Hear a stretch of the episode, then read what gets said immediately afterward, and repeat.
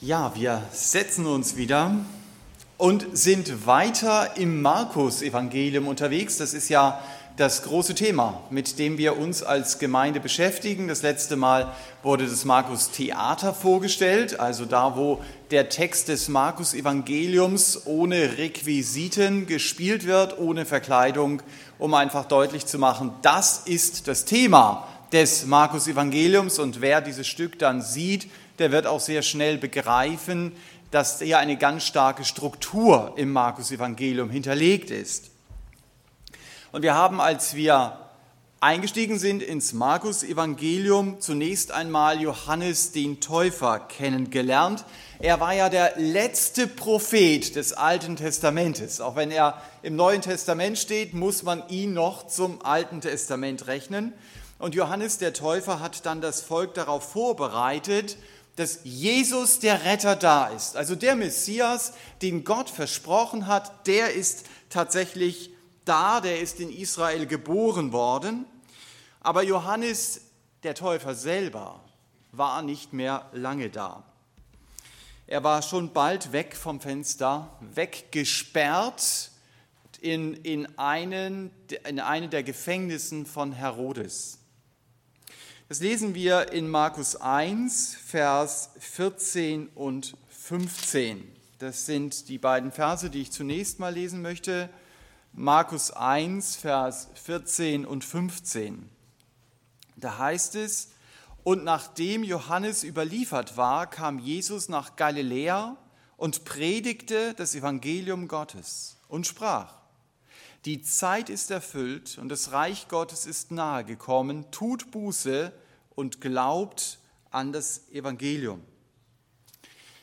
Johannes der Täufer hatte es also gewagt, dem Herodes Antipas öffentlich zu sagen, es ist nicht richtig, dass du eine Liebschaft mit der Herodias anfängst, der Frau deines Halbbruders, dass du deine eigene Frau verlässt und dass du sie schlussendlich heiratest.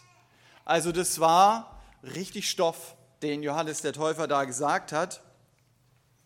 Und das ist der Hintergrund von Vers 14. Wir haben es hier gelesen, nachdem Johannes überliefert wurde, weil er gesagt hatte, Ehebruch hasst Gott. Ehebruch, äh, Gott hasst den Ehebruch. Wir werden später erleben, wie diese klare Aussage Johannes sogar seinen Kopf kosten wird. So sehr hat sich Herodias über Gottes Wahrheit aufgeregt. Aber auch wenn den Herrn Jesus dieses Schicksal des Johannes bewegt hat, ließ er sich davon nicht lähmen.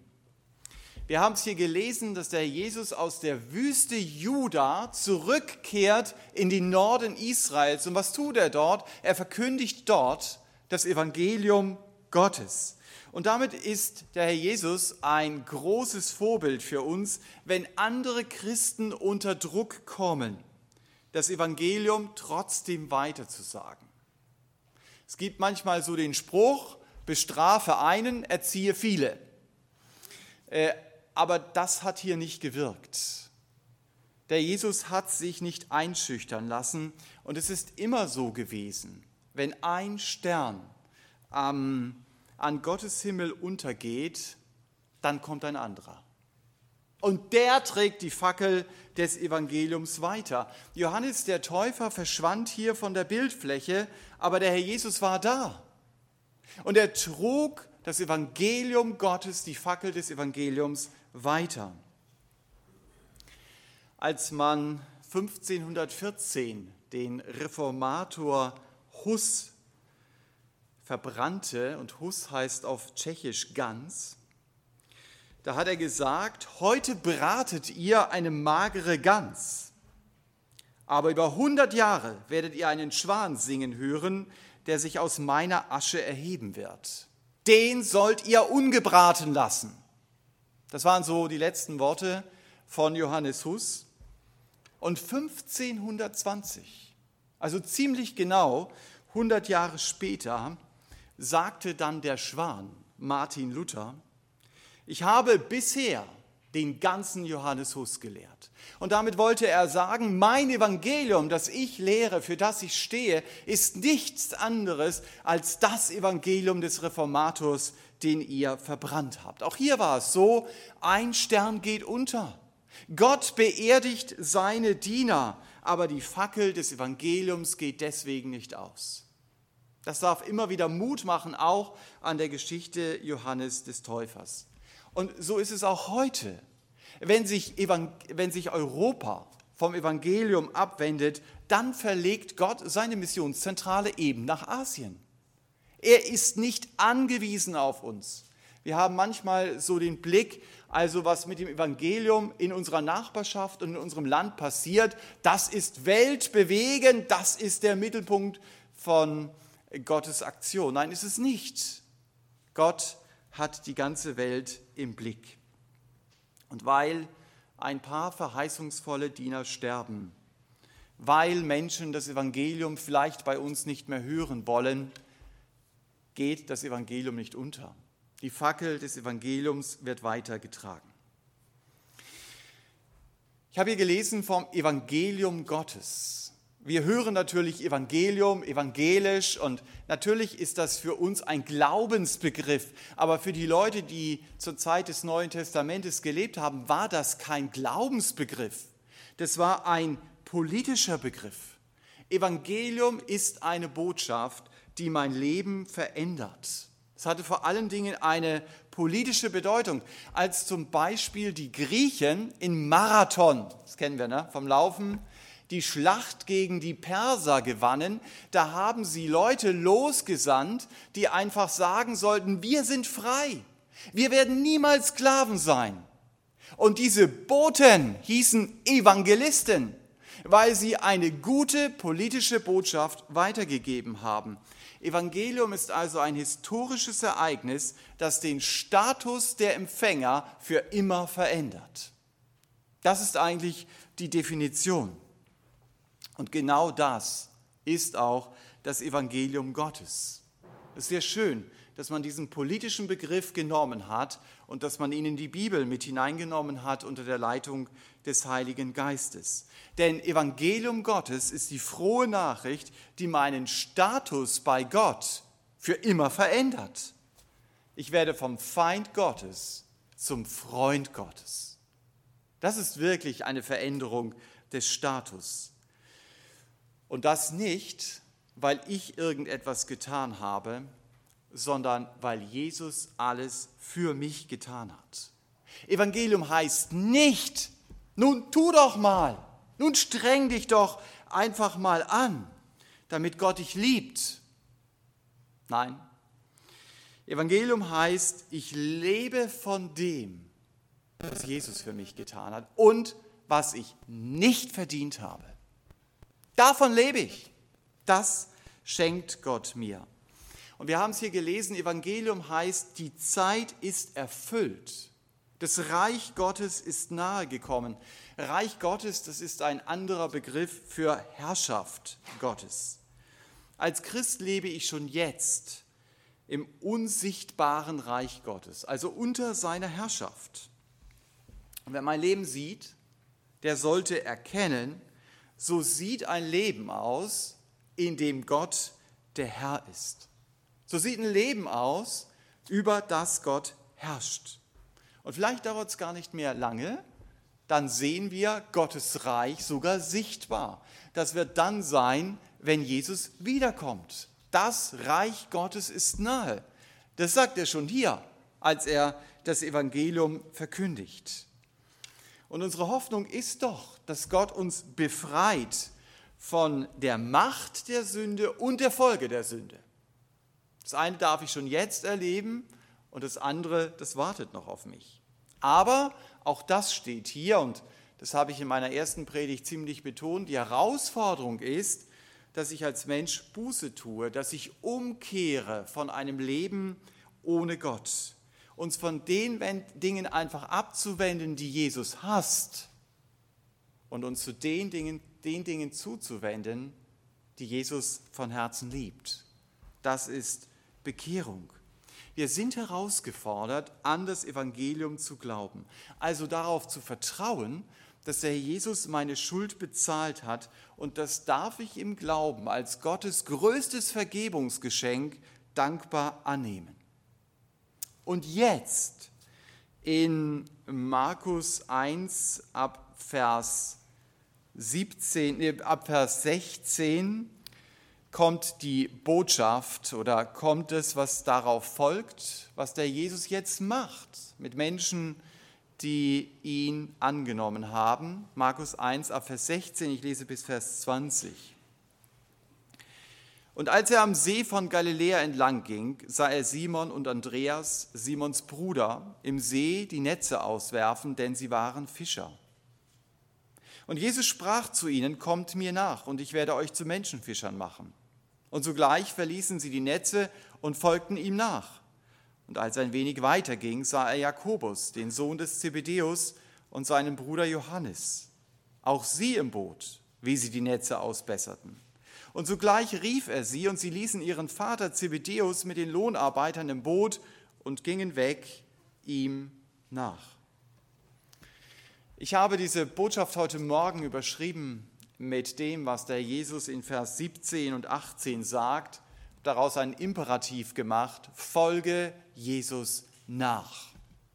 Das ist ja die Herausforderung, komm mir nach.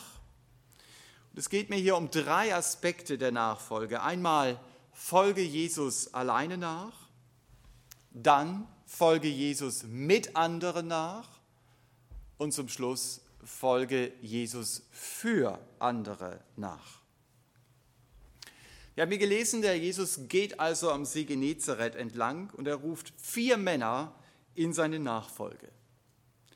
Zu Simon und Andreas sagt er, kommt mir nach.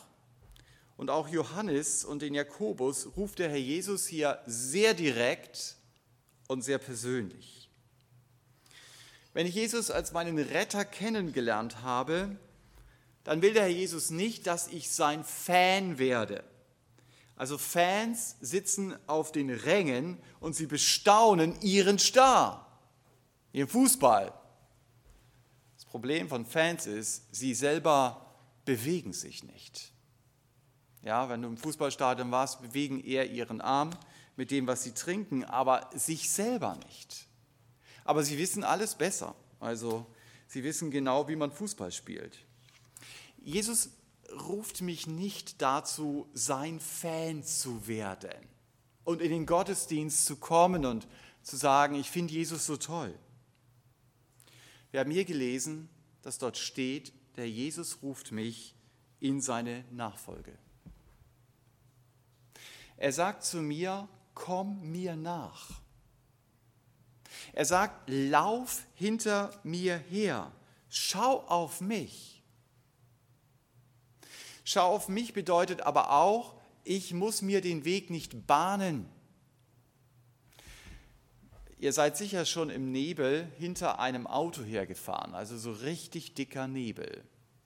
Ich weiß nicht, wie ihr das macht, ich überhole dieses Auto nicht, weil dieses Auto muss sich orientieren und ich muss mich nur an den Rücklichtern orientieren. Das ist viel einfacher. Und wenn jemand sagt, komm mir nach, laufe hinter mir her, fahre hinter mir her, dann bedeutet es, dass die Person, das Fahrzeug vor mir, diesen Weg sucht und ich mich an dieser Person oder an diesem Fahrzeug orientieren darf. Wir sehen hier aber auch, auch wenn der Weg gebahnt ist, Jesus zu folgen, kann auch bedeuten, bestimmte Menschen oder Dinge, die mir lieb geworden sind, zu verlassen das zeigt dieser Text. Simon und Andreas verlassen ihre Netze. Damit geben sie sogar ihren Beruf auf. Wer sich für die Gemeinde Jesu einsetzt, der wird nicht das große Geld verdienen. Und wenn du dich ehrenamtlich einsetzt, dann kannst du vielleicht sogar erleben, dass du sehr viel Widerstand in der Gemeinde Jesu erfährst. Weil irgendwas, was du tust, passt jemandem nicht. Vor dieser Herausforderung stehe ich immer wieder. Folge ich jetzt kurzfristig anderen, attraktiveren Angeboten oder leichteren Wegen? Oder höre ich auf das, was der Jesus sagt? Komm mir nach.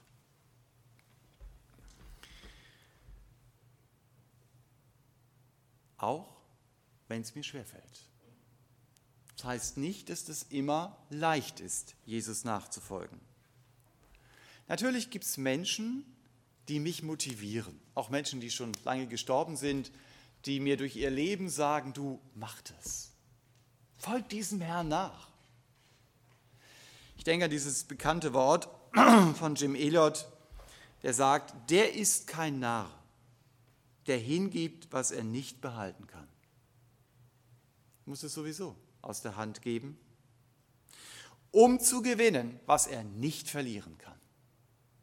Der ist wirklich kein Narr, der das macht. Also folg ihm nach.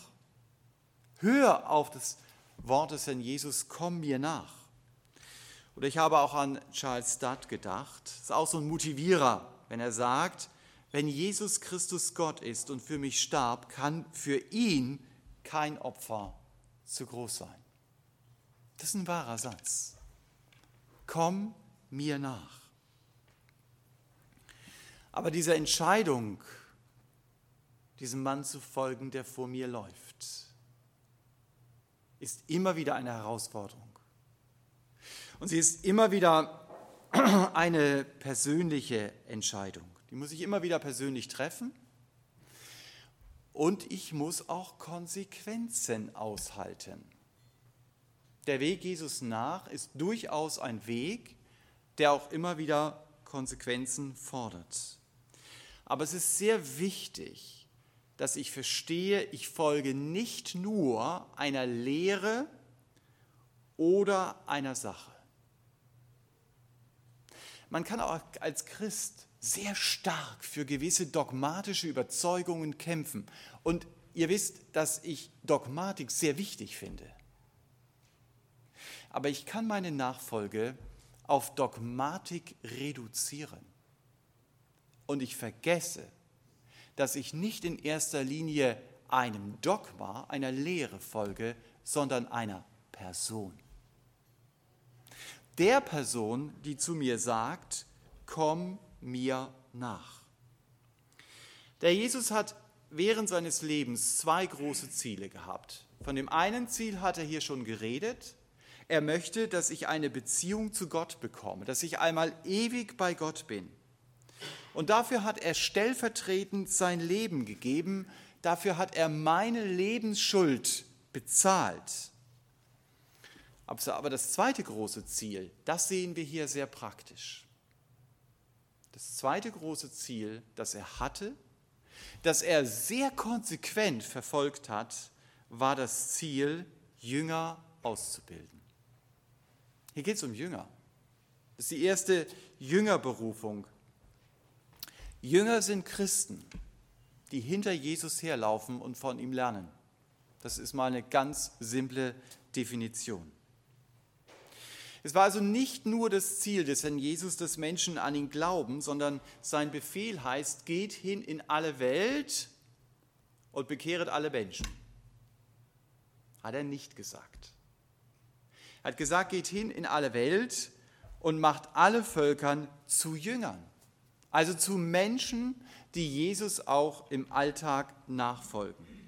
Und dem Herrn Jesus war das von Anfang an wichtig, Menschen zu suchen, wie hier diese beiden Brüderpaare, in die er sich dann investieren konnte. Und dabei geht es nicht zuerst um die Frage, wie begabt sind die denn? Also du kannst ja mal die Evangelien lesen, dann wirst du sehen, da war durchaus noch Luft nach oben. Streitbar, das waren sie fast alle, ähm, aber anderes lässt sich also vergeblich im Leben der Jünger suchen. Es geht nicht um die Frage, wie begabt bin ich. Es geht um die Frage, hat Jesus mich gerufen? Und es hat er, wenn du zu ihm gekommen bist. Jesus hat dich gerufen, ihm nachzufolgen, so wie diese vier Männer es hier erlebt haben. Und ich habe die erste Überschrift ja genannt, Folge Jesus alleine nach. Denn der Herr Jesus spricht nicht zuerst den Andreas an und den Jakobus und den Johannes. Wenn ich diesen Text lese, dann spricht der Herr Jesus mich an.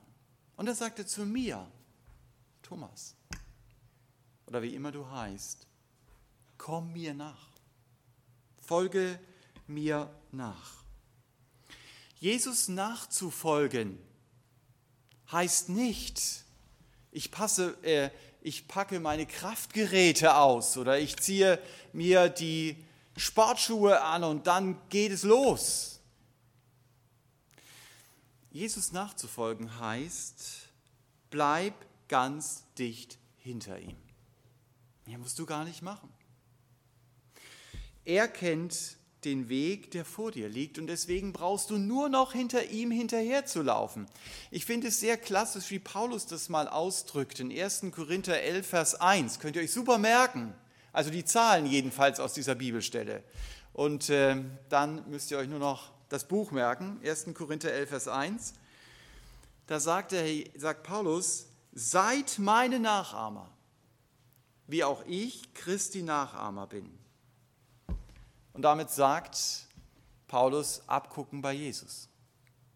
Ich gucke bei Jesus ab und ich mache euch dann vor, wie ich es bei ihm sehe und ihr müsst es ganz genauso machen.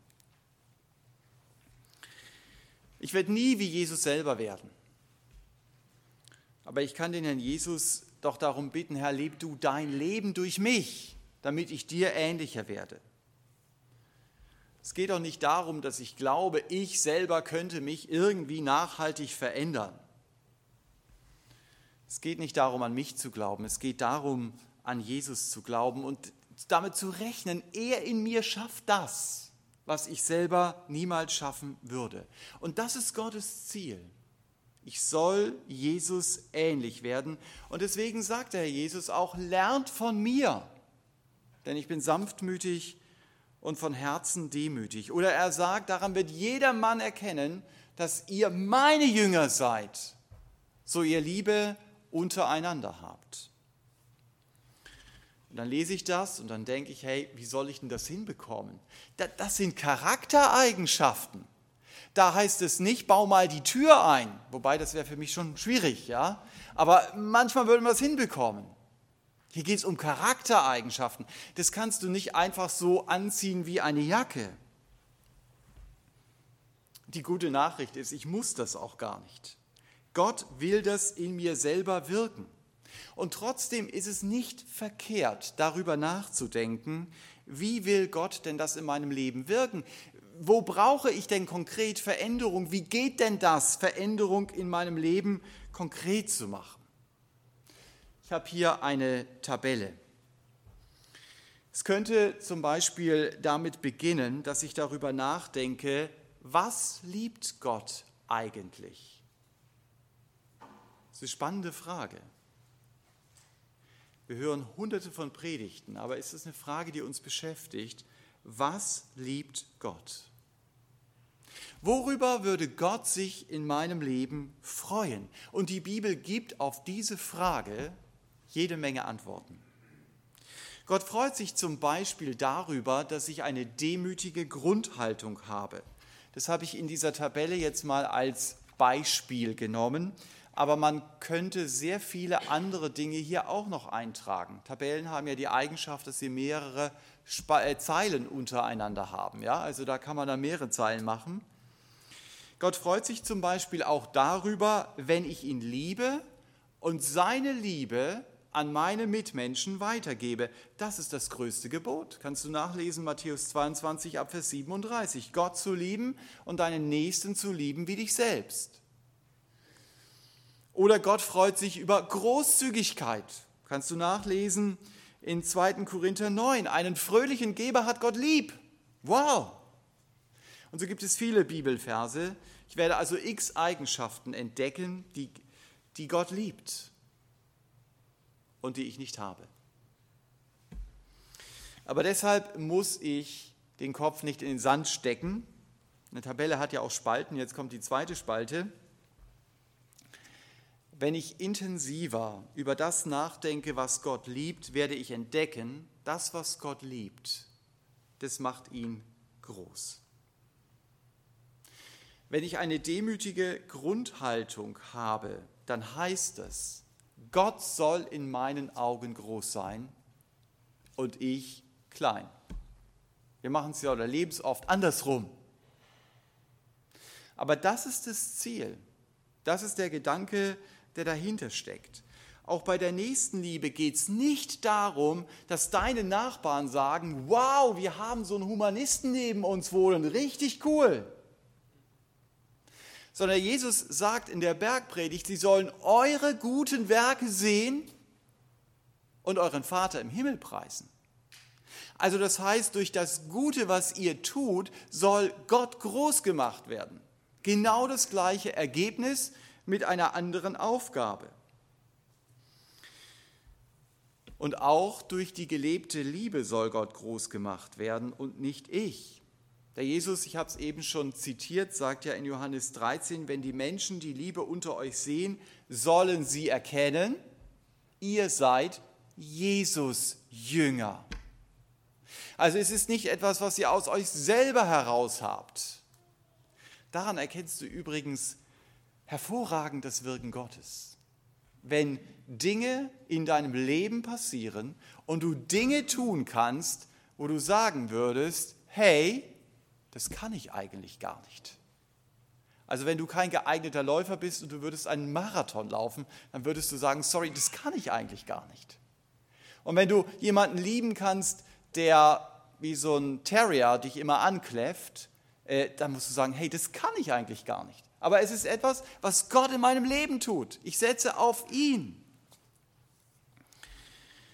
Und wenn Gott mein Leben verändert, dann nicht, um mich zu veredeln oder einen guten Menschen aus mir zu machen, vergiss es. Es geht darum, ich sage es noch einmal, dass Gott in meinem Leben groß gemacht wird. Und damit komme ich zur dritten Spalte. Es ist nicht verkehrt, sich dann Gedanken darüber zu machen, was fördert eigentlich diese Haltung, über die ich gerade nachdenke, in meinem Leben. Zum Beispiel, was fördert denn Demut in meinem Leben? Demut wird ganz sicher nicht gefördert, wenn ich betone, wie doof der andere ist und mit welcher Schlauheit ich doch gesegnet bin. Aber Demut wird gefördert, wenn ich danach Ausschau halte, was kann ich von dem anderen lernen? Das ist ein aktives Leben in der Demut, das hier unterstützt wird. Demut wird auch gefördert, wenn ich über meine innere Mauer des Stolzes springe und mich bei dem anderen entschuldige. Das sind sehr konkrete Schritte. Damit komme ich zur vierten Spalte. Und deshalb darf ich doch beten, Herr, gib du mir ein demütiges Herz. Und hilf mir, diese äußeren, konkreten Schritte nicht nur äußerlich zu gehen, sondern auch innerlich. Gib mir die Kraft, so zu handeln, dass du durch meine Demut groß gemacht wirst und dass meine stolze innere Haltung von dir verändert wird. Ich selber kann mich nicht so verändern, dass Gott sich über meine äußere Kosmetik freuen würde, weil er dahinter sieht. Und deshalb brauche ich Veränderung von Gottes Seite her. Ohne ihn geht es nicht. Veränderung, die Gott groß macht, die will Gott selber in mir wirken. Aber, auch das zeigt diese Tabelle, diese Veränderung geschieht nicht automatisch. Ich muss mich darauf einlassen. Ich muss konkrete Schritte gehen. Und dazu hat der Jesus mich berufen, damit ich mich von ihm zu seiner Ehre verändern lassen. Wenn auch der Schwerpunkt auch in dieser Predigt auf dem Satz liegt, folge Jesus alleine nach, also so Situationen gibt es, ich, ich bin selber gefordert, ich muss hier alleine hinter Jesus herlaufen, ich kann nicht immer an den anderen mich orientieren, dann ist auch wahr, folge Jesus mit anderen nach. Auch das sehen wir in diesem Text. Der Jesus hat nicht nur den Petrus alleine gerufen. Petrus, du bist jetzt mein Jünger. Nein, es waren von Anfang an hier gleich mehrere Nachfolger. Vier sehen wir hier. Jünger zu sein heißt immer, ich folge Jesus mit anderen nach. Das hat der Jesus seine Jünger von Anfang an gelehrt. Sie haben gesagt, lehre uns beten. Und der Jesus hat nicht gesagt, also so sollt ihr beten, mein Vater im Himmel. Sagt er nicht. Sondern von vornherein sagt er, unser Vater. Also schon mal darauf angelegt. Da sind mehrere, die hier zusammen beten. Es stimmt, was der alte Graf von Zinzendorf gesagt hat in seinem älteren Deutsch, aber sehr treffend. Ohne Gemeinschaft statuiere ich kein Christentum. Das war seine Aussage. Und damit sagt er im Grunde genommen genau das Gleiche, was wir hier in Markus lesen. Du bist auf Gemeinschaft angelegt. Du bist darauf angelegt, dass du mit anderen diesem Herrn nachfolgst. Gottes Plan ist, dass Christen, die Jesus nachfolgen, sich gegenseitig motivieren sollen, auf Jesus zu schauen. Das soll doch unser Motivationspunkt sein. Und eine Gemeinschaft mit anderen Jüngern zu leben, ist so wichtig, ist so wertvoll. Ich habe euch hier eine Aussage von Bonhoeffer äh, an die Wand werfen lassen in seinem Buch Gemeinsames Leben. Sehr gutes Buch, was Gemeinschaft betrifft. Sagt er, es wird leicht vergessen, dass die Gemeinschaft ein Gnadengeschenk aus dem Reich Gottes ist, das uns täglich genommen werden kann. Das wissen wir seit Corona. Bei ihm war es auch so. Das Predigerseminar, das sie gegründet hatte, wurde von den Nationalsozialisten geschlossen. Da hatte er noch kein Zoom und er hatte auch äh, keine Chats, aber er hat dieses Buch geschrieben, Gemeinsames Leben, um seine Erfahrungen aus Gemeinschaft weiterzugeben. Wir hatten auch lange Zeit oder einige Wochen nicht die Möglichkeit, uns in diesem Rahmen zu treffen, aber jetzt haben wir sie. Finde ich schön. Ja, also uns wieder konkret zu sehen. Und das ist nicht durch Technik ersetzbar, auch wenn Technik super war in dieser Zeit. Also beides ist wahr. Ich folge Jesus alleine nach aber ich folge mit anderen Jesus nach und vor dem Bildschirm kann ich meine Gaben nicht einsetzen, die Gott mir gegeben hat, um ihn in seiner Gemeinde zu dienen. Und es ist doch die persönliche Begegnung, es ist das Gespräch miteinander, das uns hilft, unseren Blick für unseren Alltag wieder neu auf Jesus zu schärfen, das uns auch korrigiert und das uns ermutigt. Und das dürfen wir auf jeden Fall nutzen. Wenn du die Evangelien liest, dann merkst du, die Gemeinschaft unter den Jüngern, die war ganz schön anstrengend, zeitweise. Trotzdem hat der Jesus ihnen kein Einzelzimmer gegeben.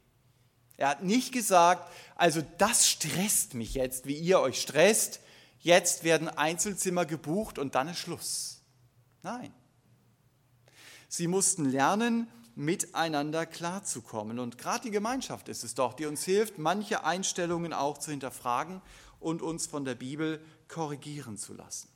Aber Gemeinschaft, Jesus gemeinsam nachzufolgen, wie diese vier Jünger hier, stärkt uns auch. Auch das ist ein Zitat von Bonhoeffer, das ich euch nicht vorenthalten will. Er sagt hier, der Christus im eigenen Herzen ist schwächer als der Christus im Worte des Bruders. Jener ist ungewiss, dieser ist gewiss. Damit ist zugleich das Ziel aller Gemeinschaft der Christen deutlich. Sie begegnen einander als Bringer der Heilsbotschaft. Also wenn der andere mich an Gottes Wort erinnert, dann kann mir das wieder Kraft geben. Das ist, was er hier sagen will. Selbst wenn du sagst, naja, diesen Bibelvers hätte ich eigentlich selber gewusst, oder? Habe ich mal auswendig gelernt. Es ist etwas anderes, wenn der andere mir genau den Bibelvers sagt, den ich kenne und Gottes Werkzeug wird, mich auf dem Weg mit ihm zu ermutigen. Und so macht Gott das, weil Jünger aufeinander angewiesen bleiben sollen. Das, was meinen Weg mit dem anderen oft stressig macht in der Gemeinde Jesu, ist meine Erwartung an den anderen. Und die sind nicht klein. Schließlich ist er doch Christ, also der muss das doch wissen, der liest doch auch seine Bibel. Also kann ich das doch alles von ihm erwarten. Warum kümmert er sich eigentlich nicht so um mich, wie ich mir das vorstelle? Das sind so manchmal Gedanken, die durch unseren Kopf gehen.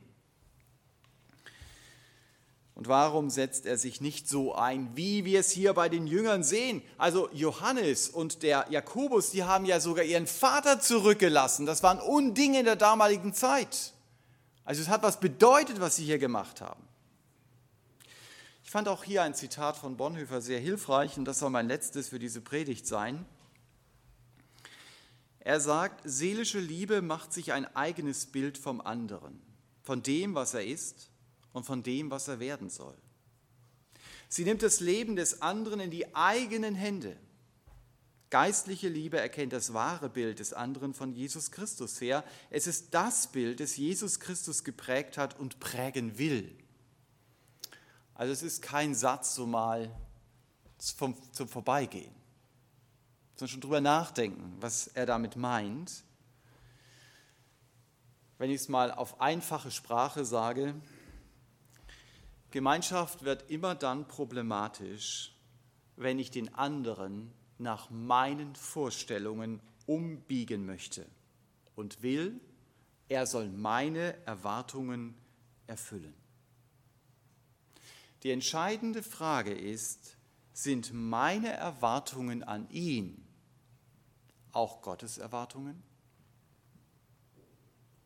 Dass ich mich frage, was erwartet eigentlich Gott von ihm? Und das ist, was der Jesus auch in geistliche Gemeinschaft hineingelegt hat, dass ich mich frage, was hat denn Gott mit dem anderen vor? Welche Möglichkeiten hat er in den anderen hineingelegt, aber auch welche Begrenzungen, dass ich nicht versuche, Leute über Grenzen zu schieben, die Gott offensichtlich in ihr Leben hineingelegt hat. Und dass ich mich frage, wie kann ich ihm denn helfen, dass er seine Möglichkeiten entdeckt. Aber wie kann ich ihm auch helfen? Ist genauso wichtig, seine Grenzen zu akzeptieren und anzunehmen. Denn in dem anderen soll sich doch Gott widerspiegeln und nicht ich. Manchmal wollen wir das so, dass, der dass ich mich in dem anderen widerspiegel. Also ist auf jeden Fall ein Zitat, über das man nachdenken kann. Das heißt also nicht nur folge Jesus alleine nach, sondern folge Jesus auch mit anderen nach. Das gehört zusammen. Und damit kommen wir zum dritten und letzten, was wir aus diesem Markus-Text lernen können. Folge Jesus für andere nach. Ich finde es spannend, dass der Jesus ganz zu Anfang hier bereits ein Ausbildungsprogramm hat. Damit ist er viel weiter als viele von uns heute. Wenn man sagt, ja, was, was ist dein Ziel denn? Sagt man, naja, okay, wir gucken mal. Manchmal gucken wir auch, weil wir nicht den Überblick des Herrn Jesus haben, logischerweise. Aber er hat hier von vornherein ein Ziel gehabt. Sie waren Fischer und sie sollten Menschenfischer werden. Das ist rein hypothetisch. Ich habe gedacht, ähm, wenn die Jünger Verkäufer gewesen wären, dann hätte der Herr Jesus vielleicht zu ihnen gesagt, ihr sollt Kundenüberzeuger werden. Ja, also das Menschenfischer, das lag ihnen natürlich sehr nahe, weil sie aus der Fischerei kamen. Und das bedeutet aber, für andere zu leben. Für andere Jesus nachzufolgen, denn die Jünger sollten auch andere Menschen für die Ewigkeit gewinnen. Das ist so unglaublich. Gott will dich gebrauchen, damit du jemand anders den Weg zeigen kannst zum Himmel, in dem der andere ewig sein soll. Wow. Das ist Gottes Plan für dein Leben. Jemand hat es mal so ausgedrückt, ich als Bettler darf anderen Bettlern sagen, wo es Brot gibt. Das ist doch nicht meins. Ich gebe es einfach nur weiter. Gott will meine Füße gebrauchen, meine Hände, meinen Bund, um, um meinen Mund, um das nachzusprechen, was Jesus gesagt hat. Wir haben es hier gelesen. Tu Buße und glaub an das Evangelium. An Jesus zu glauben heißt automatisch, ich bin auch Teil dieses Auftrages, Menschen für Jesus zu gewinnen. Es geht darum, für andere zu leben. Das ist das Programm des Herrn Jesus für mich. Und das heißt nicht, jeder muss auf der Straße predigen. Das heißt nicht, jeder muss Menschen, die am Evangelium zweifeln, wortreich überzeugen. Einige haben diesen Auftrag, aber nicht jeder hat ihn. Jeder von uns ist verschieden, auch wenn es darum geht, das Evangelium weiterzusagen. Manche von uns haben kein Problem, mit anderen Menschen ins Gespräch zu kommen. Andere geben die Nachricht eher schriftlich weiter. Die reden nicht so gerne, aber da hat es jemand schriftlich und nachhaltig. Wieder andere, die geben nicht schriftlich weiter, das ist ihnen zu unpersönlich, aber die gehen zum Nachbarn und sagen, hey, ich lade dich ein zum Gottesdienst oder zu irgendeiner Veranstaltung oder ich gebe dir einen Link oder ich äh, poste unseren Gottesdienst in meinen Status, ja, also dass du sehen kannst, wo du am Sonntagmorgen gute Nahrung für deine Seele bekommst oder wie immer du das dann formulierst. Es gibt Leute, die stellen sogar YouTube-Videos her äh, und versuchen Menschen für Jesus zu erreichen. Und wieder andere arbeiten dann mit. Ihr werdet sehen bei Projekten wie das Markus-Evangelium oder Adonia-Musicals. Menschen das Evangelium weiterzugeben auf die Art, die zu dir passt. Oder wir haben es vorhin gehört, manche machen es auf Freizeiten. Sie setzen sich dort ein, um anderen das Evangelium weiterzugeben oder andere einzuladen, wo du persönliche, freundschaftliche Kontakte hast. Und oft ist es ja eine Kombination aus vielen, diesen, vielen dieser verschiedenen Sachen. Also du brauchst nicht zu verzweifeln, wenn du nicht gut über das Evangelium reden kannst. Es gibt noch viele andere Möglichkeiten, das Evangelium bekannt zu machen. Aber zwei Dinge sind ganz wichtig, wenn es darum geht, Menschenfischer zu sein, neben der Grundvoraussetzung, ich denke, die ist klar, ich muss selber auf das Evangelium äh, eingegangen sein. Ich kann das Evangelium nicht weiter sagen, wenn ich es selber noch nicht für mich angenommen habe. Das Erste, was sehr wichtig ist, beschäftige dich mit Jesus. Bitte ihn darum, dir zu zeigen, wie genial es ist, zu diesem Herrn gehören zu dürfen. Auch der Missionsbefehl in Matthäus 28 beginnt nicht mit dem Satz, geht hin in alle Welt. Er beginnt mit dem Satz, mir ist gegeben alle Gewalt. Der Blick auf Jesus geht dem Gehen voraus. Wenn du Außendienstmitarbeiter bist oder solche kennst, dann weißt du, wenn jemand Dinge verkauft, dann ist es was völlig anderes, ob du Dinge verkaufen musst oder ob du von Dingen, äh, von Dingen überzeugt bist. Das wirst du merken. Und wenn du auch die besten Techniken anwendest, man wird merken, ob du Dinge nur um deiner Provision willen verkaufst oder ob du überzeugt bist, wenn der Kunde dieses Produkt nimmt, dann wird ihm das was bringen. Bei dem einen Verkäufer steht das Produkt im Mittelpunkt. Bei dem anderen Verkäufer ist es der Kunde. Der, dieser Verkäufer ist dann davon überzeugt, ich tue dem Kunden etwas Gutes mit diesem Produkt. Wenn du mit Frauen über den Thermomix redest, wirst du sehr schnell merken, wer diesen Thermomix benutzt und wer davon überzeugt ist, dass dieser Thermomix etwas nützt. Also da wird eine ganz andere Motivation da sein, darüber zu reden. Bei Männern ist es wahrscheinlich der Computer. Ja, also du merkst, wer ist so User, Anwender, so mit irgendwelchen Programmen oder wer sagt, wow, das ist richtig gut. Ich habe schon persönlich manches Teil gekauft, weil Freunde mir erzählt haben, wie überzeugt sie von diesem Produkt waren, diesem Buch oder dieser Veranstaltung und ich gespürt habe, die wollen mir was Gutes tun dadurch.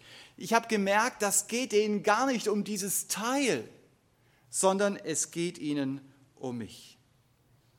Und ich glaube, das ist sehr entscheidend, wenn man unterwegs ist, in diesem Auftrag Menschenfischer zu sein, dass Menschen merken, du, dem geht es jetzt nicht darum, dass er nachher zu seinen christlichen Freunden geht und sagt, wow, ich habe ein tolles Gespräch gehabt. Und das war vielleicht nur drei Minuten, aber du kannst 30 Minuten da füllen, ja, über dieses tolle Gespräch. Oder es geht ihm auch nicht darum, mir nur von Jesus zu erzählen, damit du an dein Gewissen dann eine missionarische Aktion melden kannst. Ja, ich war wieder aktiv. Sondern es geht mir wirklich um den anderen. Es muss klar sein, es ist die Liebe zu Jesus, die mich treibt. Und es ist genau das, was Paulus in 2. Korinther 5 sagt. Die Liebe Christi drängt mich. Das ist, was mich beschäftigt. Ähm, auf der Bibelschule haben die Lied daraus gemacht, da heißt es, die Liebe Christi drängt mich zu allen Menschen hin, um ihnen zu sagen, wie geliebt ich bin. Da merkst du, dass jemand erfasst. Und das gibt er dann auch weiter. Begeistert zu sein von Jesus. Ich habe gesagt, zwei Dinge sind ganz wichtig, um Menschenfischer zu sein. Also die Liebe zu Menschen. Und das andere ist dass dieser Herr wirklich diese Begeisterung in gutem Sinne in mir wirken kann und dass ich ihn darum bitte, Herr, wirke du selber durch dein Wort jetzt in dem anderen. Das kann ich nicht machen. Das, was ich sage, das geht nur bis zu den Ohren. Weiter, es kommt nicht ins Herz. Das entzieht sich meiner Kraft, aber nicht der Kraft des in Jesus.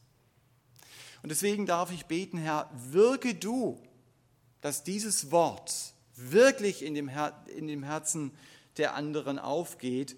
Und es ist so ein starker Trost, den wir hier gelesen haben. Ich werde Menschenfischer aus euch machen. Nicht ihr müsst es schaffen. Ich werde es machen. Und das Einzige, was du sagen kannst, ist, Herr, hier bin ich, gebrauch mich. Das ist ein spannendes Gebet so in den Tag zu gehen und zu sagen, Herr, ich starte jetzt in diesen Tag mit diesem Gebet, gebrauche mich und ich bin jetzt mal gespannt darauf, was du tust. Ich schreibe es mir abends auf, dass ich mal darüber nachdenke, so habe ich morgens gebetet, ich schaue mal, was der Herr getan hat. Und dann kann ich natürlich auch sehr konkret für die Leute beten, die ich kenne, für den Julian und für die Erna und den August, Fang doch einfach mal an, regelmäßig für sie zu beten, dass Gottes in ihnen wirkt, dass sie nach ihm suchen. Und vielleicht gebraucht Gott dich, um ihnen das Evangelium weiterzusagen, aber vielleicht gebraucht Gott auch ganz andere Umstände. Das ist manchmal so, wenn du Leuten das Evangelium sagst, sie ach, was sie da erzählen, ja, vor zwei Jahren, da bin ich jemandem begegnet, der hat genau so geredet wie sie. Es ist Gott, der über all dem steht und es sind nicht wir und das entlastet, dass Gott mich gebrauchen kann und dass ich ihm zur Verfügung stelle. Und deswegen mach es doch zur Gewohnheit, regelmäßig für Menschen zu beten, die Jesus noch nicht kennen. Denn es ist so entscheidend, dass Menschen gewonnen werden für ihn. Das war dem Herrn Jesus sehr wichtig. Wir haben heute Morgen in diesem Abschnitt gesehen, folge Jesus nach. Einmal folge Jesus alleine nach, dann folge Jesus mit anderen nach und zum Schluss folge Jesus für andere nach. Hannah hat was von Jakobus erzählt, da steht auch der Satz, ähm, Gut ist es, wenn ihr es wisst, aber selig, wenn ihr es tut. Das ist entscheidend. Ja, wir wollen persönlich uns Zeit nehmen zu beten für die Leute am Livestream. Wir schalten den Ton kurz ab und dann wird der Elias den Gottesdienst beschließen. Betet persönlich dafür, was euch wichtig geworden ist, was Gott euch wichtig machen konnte heute Morgen in der Stille. Niemand betet laut.